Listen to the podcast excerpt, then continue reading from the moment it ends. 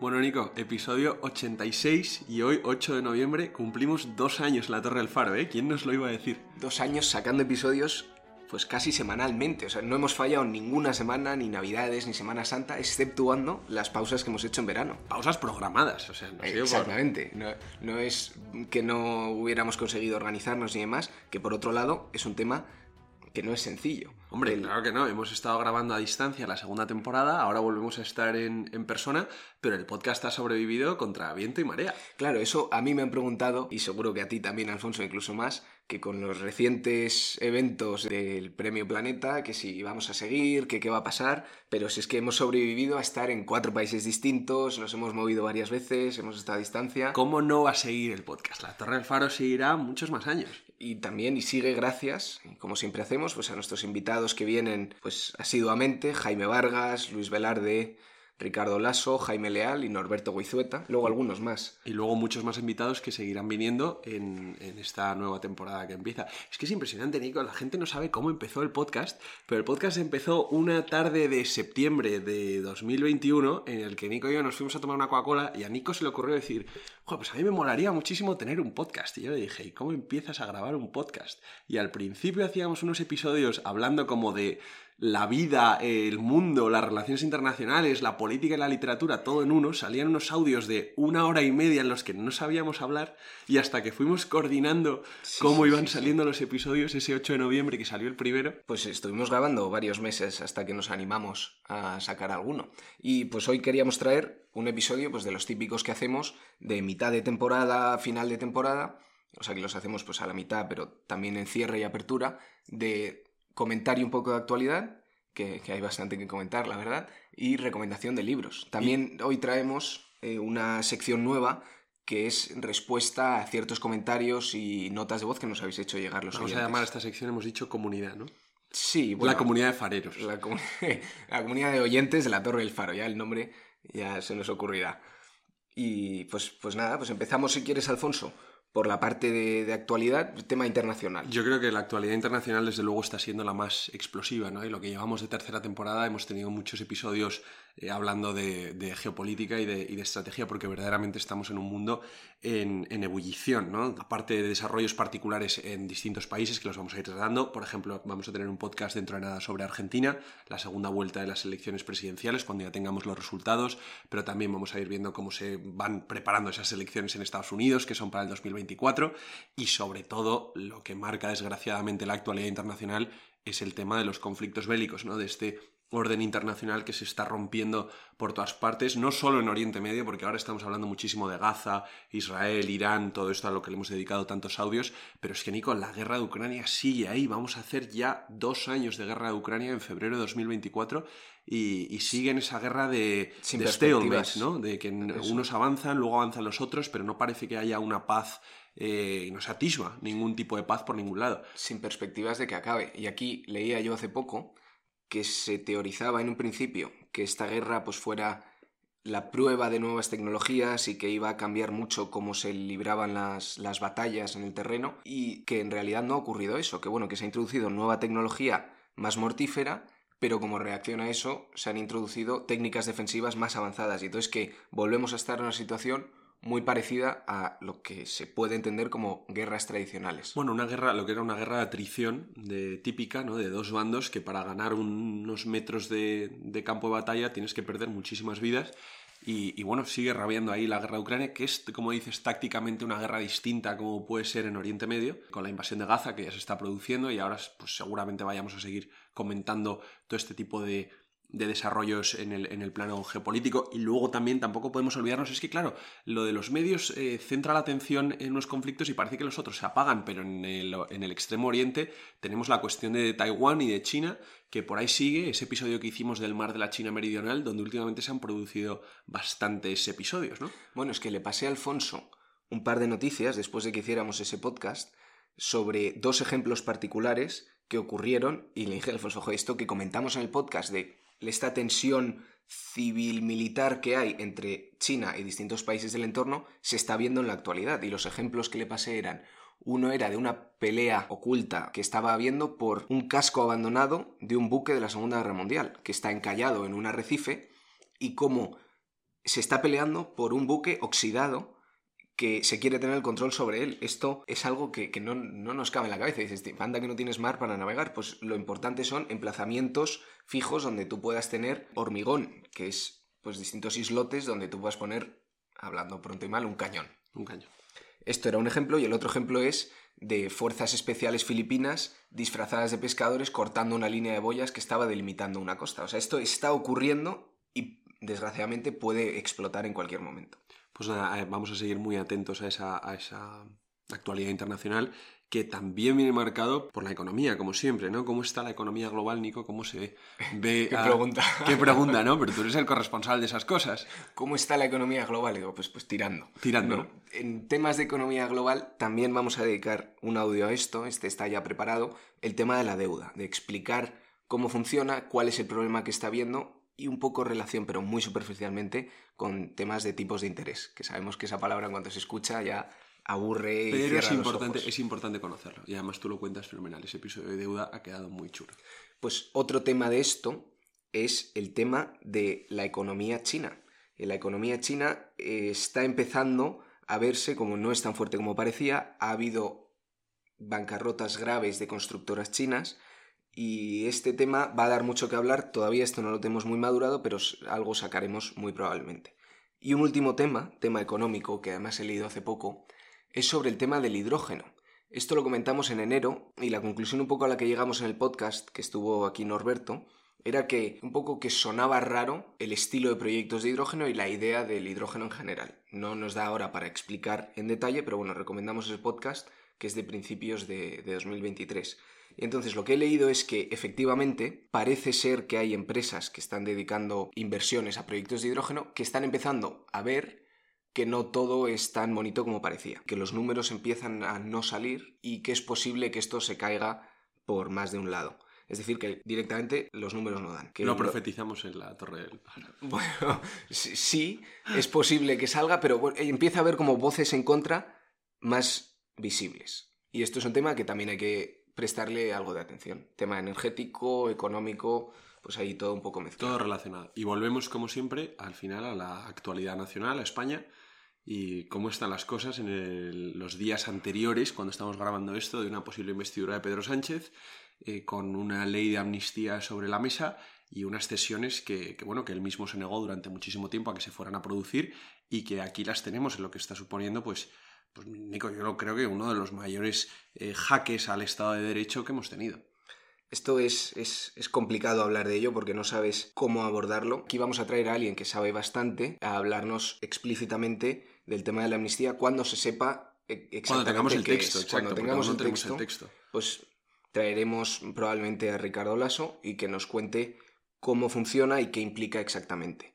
De todas maneras, de primeras, parece ser que es una invasión de las competencias del Poder Judicial por parte del Gobierno. Bueno, desde luego es muy curioso cómo el régimen del 78, nuestro régimen democrático, empezó con una amnistía, que fue la amnistía que hizo el gobierno de Suárez a, los, eh, a, los, presos políticos, eso sí que eran presos políticos que se habían, que se habían hecho durante la dictadura del franquismo, y cómo esa amnistía sí fue para pasar de un régimen a otro. Y es curioso cómo, pues es que el régimen del 78 yo creo que muere con la amnistía, si se aprueba la amnistía del gobierno catalán que protagonizó en 2017 el golpe contra la Constitución, ¿no? Es que lo estábamos comentando antes de, de grabar ahora, que las dos amnistías recientes que ha habido, que fue la del 36 y la del 77, han servido para pasar de un gobierno o de una forma de Estado a otra.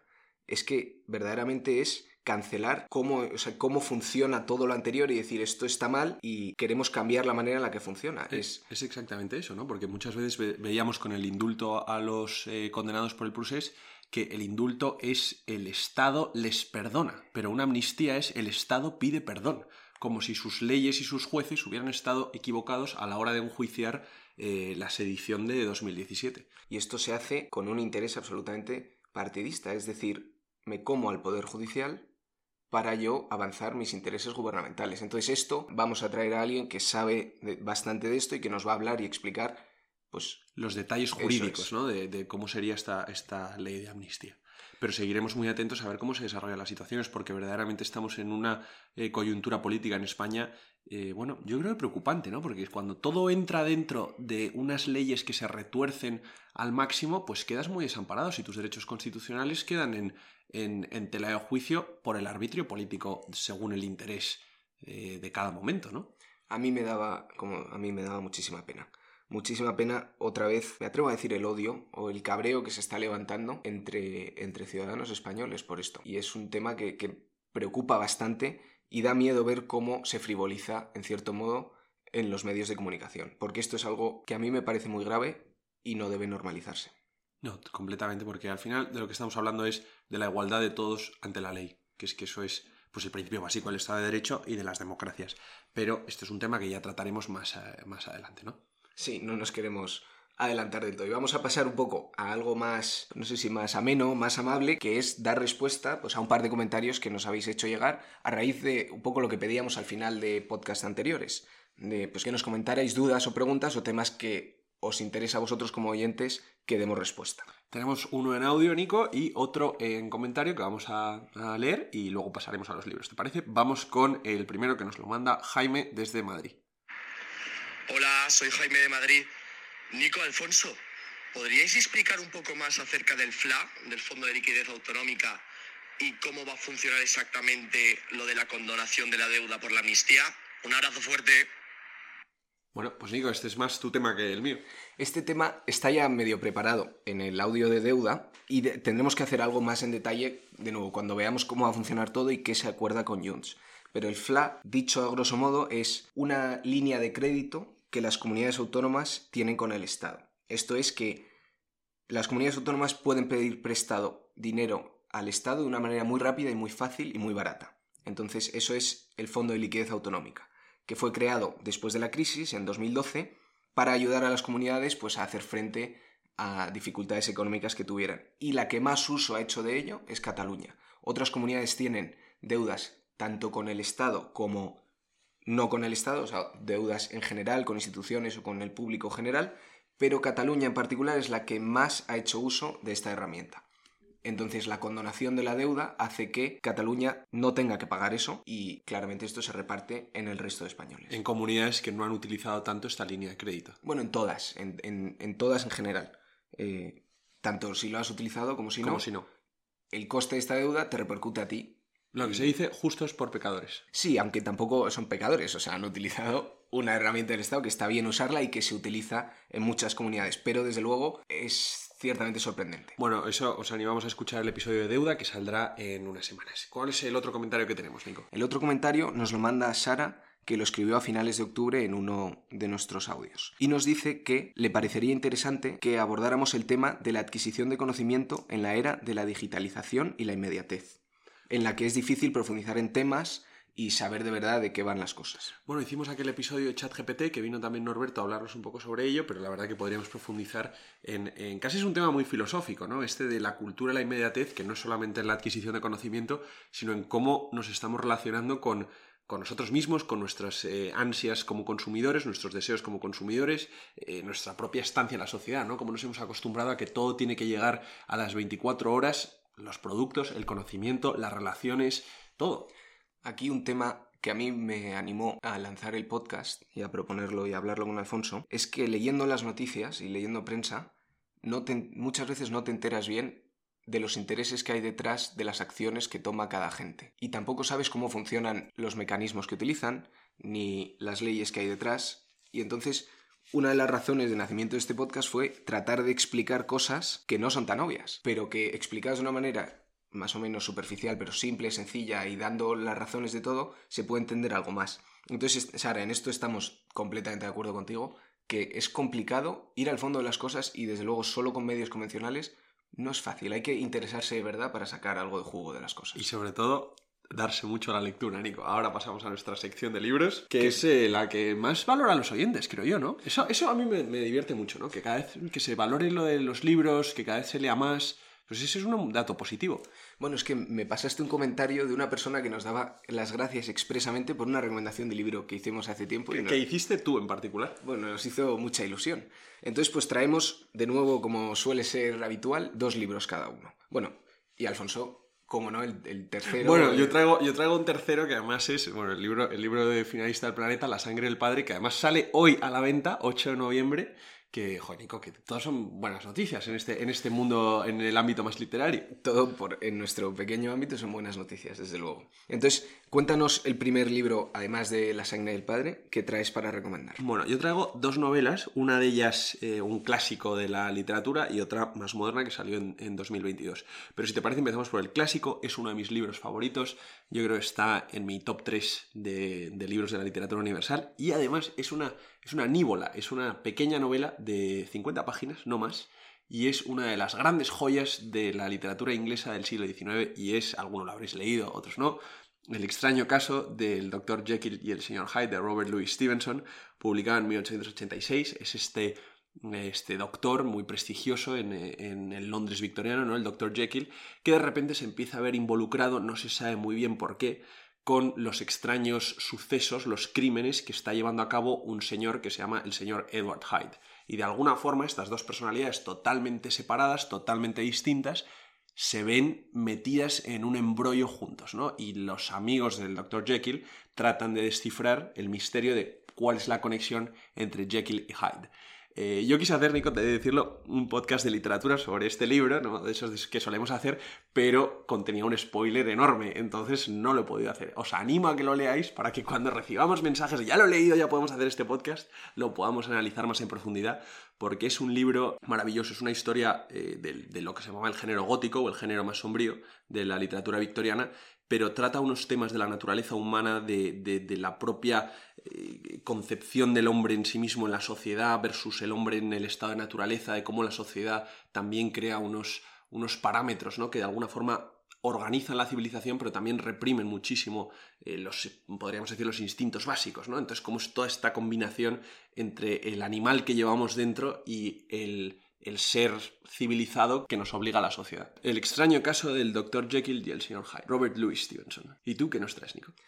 Yo también traigo dos libros y el primero es histórico como solía traer. Hace tiempo ya que no traigo uno histórico y entonces pues me ha animado. Se llama Blood, Tears and Folly de Len Dayton, escrito en el 1993.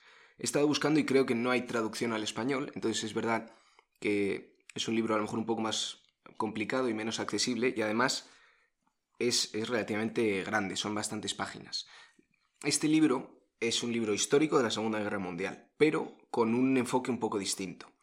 Lo que hace es te lanza de lleno en la Segunda Guerra Mundial desde la perspectiva de Inglaterra y solo dura hasta la entrada de Estados Unidos en el conflicto. Entonces te sitúa muy bien y contextualiza muy bien la situación del Imperio Británico y cómo tenía pues este poderío marítimo impresionante y cómo se ve amenazada absolutamente por la guerra en el Atlántico, la guerra de los submarinos por parte de Alemania y luego también la batalla de Gran Bretaña, la guerra en el aire, como por ejemplo la esperanza de vida de un piloto nuevo en la Royal Air Force, en la RAF, era 11 días en ciertos momentos de la guerra. O sea, si tú empezabas, tu esperanza de vida, la media era que duraras 11 días ahí luchando. Además son esos años oscuros de, Gran Bretaña sola, ¿no? Porque es cuando ya ha caído Francia y todo. Y entonces eso, y llega pasando por pues, la, la caza del Bismarck, la intercepción de los convoys submarinos, cómo se adapta Inglaterra a la guerra con Alemania y eso, que está sola. Y es que el subtítulo del libro, como dice, se llama In the Darkest Hour of the Second World War, la hora más oscura de la Segunda Guerra Mundial. Y acaba un poco con cómo Japón entra en guerra. Y esto es impresionante, que en un par de días, dos semanas, los, las últimas conquistas, conquista de manera coordinada y organizada un montón de plazas distintas en el mar de China Meridional, en el sudeste asiático. Tenemos un podcast de eso también, que lo trajiste tú, ¿te acuerdas? Tenemos un, podcast un par de meses. Un poco más tardío de la batalla de Midway. Pero es increíble cómo lo cuenta y las perspectivas personales que utiliza y también lo apoya de muchos datos. Es una lectura muy fácil, es verdad que es larga, pero engancha bastante. Entonces, a los que le guste este tipo de temas, lo recomiendo bastante. Bueno, desde luego es un librazo, yo se me lo apunto. Pues nada, Alfonso, dinos tú el segundo que traes. Pues la novela contemporánea que traigo es de un autor francés que se llama Pierre Lemaitre y el libro se llama El ancho mundo. Y es un libro que, bueno, este eh, Pierre Lemaitre es un, es un, autor bastante conocido en Francia y tal, pero este libro al parecer está teniendo muy buena recepción crítica. Yo todavía no lo he terminado, Nico, voy por la mitad, pero me animo aún así a recomendarlo. Cuenta la historia de una familia de franceses en el Líbano en 1948, cuando el Líbano era todavía una colonia francesa, es la familia Pelletier. Y son los eh, cinco hermanos de la familia y cómo se van, eh, cómo, cómo, su vida a lo largo de estos, estos momentos después de, la, después de la Segunda Guerra Mundial. Hay tres hermanos que están en París y hay otro hermano que se ha perdido y, y está en la Indochina, perdido en la Indochina y hay otra hermana que se ha quedado en el Líbano. Entonces es un poco la historia de esta familia que combina muchísimo la ironía, eh, una ironía bastante divertida. O sea, hay momentos de la novela, yo no recuerdo una novela en la que me haya reído, ¿no? estás leyendo una cosa y te ríes, pues esta es una de ellas. Pero aparte, de repente tienes unas situaciones como de asesinatos, de crímenes, de, de repente una, una, trama de corrupción internacional en la Indochina francesa que está luchando contra el Viet Minh, que es, es verdaderamente una novela que no sabes muy bien cómo clasificarla, de si es un thriller, si es una novela de familia, si es una novela de época, pero es una novela total, podríamos decir que eso lo hacen mucho los franceses. Y a mí me está, me está chiflando El ancho mundo de Pierre Lemaitre. Tiene pinta de que engancha bastante. Tiene pinta de que engancha muchísimo y engancha muchísimo. Es que este tipo de novelas que te cuentan pues, hechos históricos a través de la historia de, pues, de personajes con los que es fácil identificarte siempre enganchan un montón. No, no, no, es buenísima. Es una trama buenísima. Bueno, pues habrá que leerla también y la recomendamos a nuestros oyentes, desde luego. Y entonces tú, el último libro que traemos. El último libro se llama Starship Troopers, que este es eh, Tropas del Espacio, este sí que tiene traducción en español porque fue premio Hugo en 1960. Es una novela de ciencia ficción, es de Robert Heinlein.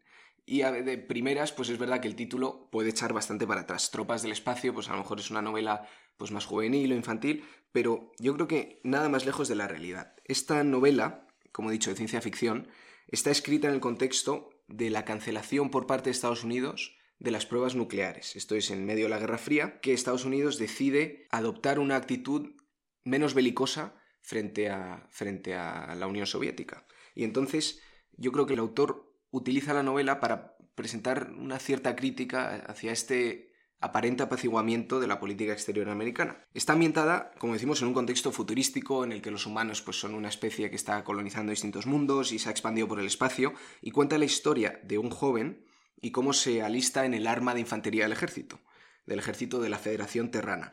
Y te cuenta pues un poco cómo va, cómo es su entrenamiento y cómo participa en la guerra contra los arácnidos, como arañas que tienen una mente de colmena, un cierto símil con los comunistas. Entonces, pues esto va por un lado, que es, interesante, está bien escrito y, y engancha, pero por detrás hay el tema que yo creo que verdaderamente hace muy interesante a la novela, y es los conceptos filosóficos que introduce. Yo de primeras no estoy de acuerdo con ellos, pero te dan mucho que pensar. Habla bastante del declive moral de la sociedad que hizo que la situación fuera insostenible e hizo pues que el gobierno de la Tierra sea como es. Eh, por ejemplo, los soldados retirados son los únicos que pueden votar. Y el argumento que dice es que son los únicos disponibles a arriesgar algo por el bien común, entonces son los únicos que de verdad van a mirar por el bien de la sociedad. Eh, enaltece bastante al ejército, a mí en cierto modo había partes en las que me parecía que lo criticaba un poco, pues cómo enganchaban a los jóvenes a alistarse y cómo eran ciertas actitudes, pero es verdad que en general el ejército sale bastante bien parado y esto tenemos que pensar en el contexto. Es ejército de infantería porque se alista en el arma de infantería americano y el, y el autor pues le da mucha importancia a eso. ¿Y en qué año estaba escrito, perdona? Está escrito en el 59 y, el, y es premio Hugo del 60. Entonces, por dar dos o tres pinceladas más de un par de ideas filosóficas que comenta, pues dice, por ejemplo, que hay conflictos que solo se resuelven por las armas, que toda esta idea de hablar y diplomacia, que no es del todo real, que solo los veteranos, como decimos, son capaces de entender la idea del bien común y tiene ideas ya un poco más raras. Raras depende de cómo lo defiendas, ¿eh? pero a favor de pues, castigos físicos y pues pena capital. Es, es un tema un libro muy interesante. Es, como si dijéramos una ficción adulta, ¿no? Que utilizas el mundo de la fantasía, pero como de metáfora para ciertas ideas que quieres transmitir. Sí, y lo hace a través de el profesor de historia y filosofía moral del protagonista, que va haciendo, tiene recuerdos al pasado, a sus clases de profesor que no entendía en el pasado y ahora que está en el ejército lo entiende y le parece bien y cada vez está más de acuerdo. Ah, pues me parece un libro, desde luego, para leer eh, muy interesante, ¿no? Es un libro que leías una clase de estas, de historia y filosofía moral, y parabas de leer y te ponías a pensar. Que la historia es interesante, pero es secundaria, a mí me parece muy interesante las ideas filosóficas que transmite. Como digo, no por estar de acuerdo con ellas, sino porque atacan bastante bien nuestras nociones preconcebidas. Bueno, pues desde luego es uno para apuntar. Otro más, Starship Troopers o Tropas del Espacio de Robert Heinlein. Bueno, Nico, pues aquí cumplimos nuestro episodio de, de resumen, ¿no? De estos dos años de podcast, que van a venir muchos más. Nos ha pasado de todo con el podcast, ¿no? Nos ha pasado de todo, de todo. Hemos grabado algún episodio tres veces, el de deuda que sale otro El de deuda, el de deuda, vamos, me perseguía a mí por las noches. Eh, pues hemos roto varios micrófonos. ¿Cuántos llevamos ya? Dos. Dos, o tres. Dos, dos o tres, no lo sé. Y nos hemos movido varias veces de localización en la que grabar, pero bueno, nos queda, nos queda mucho y descubriendo nuevas cosas. Pues aquí esperamos a todos los oyentes para seguir muchos años más la Torre del Faro, vamos a decirlo, Eso es. Y nos vemos la semana que viene. con un tema nuevo.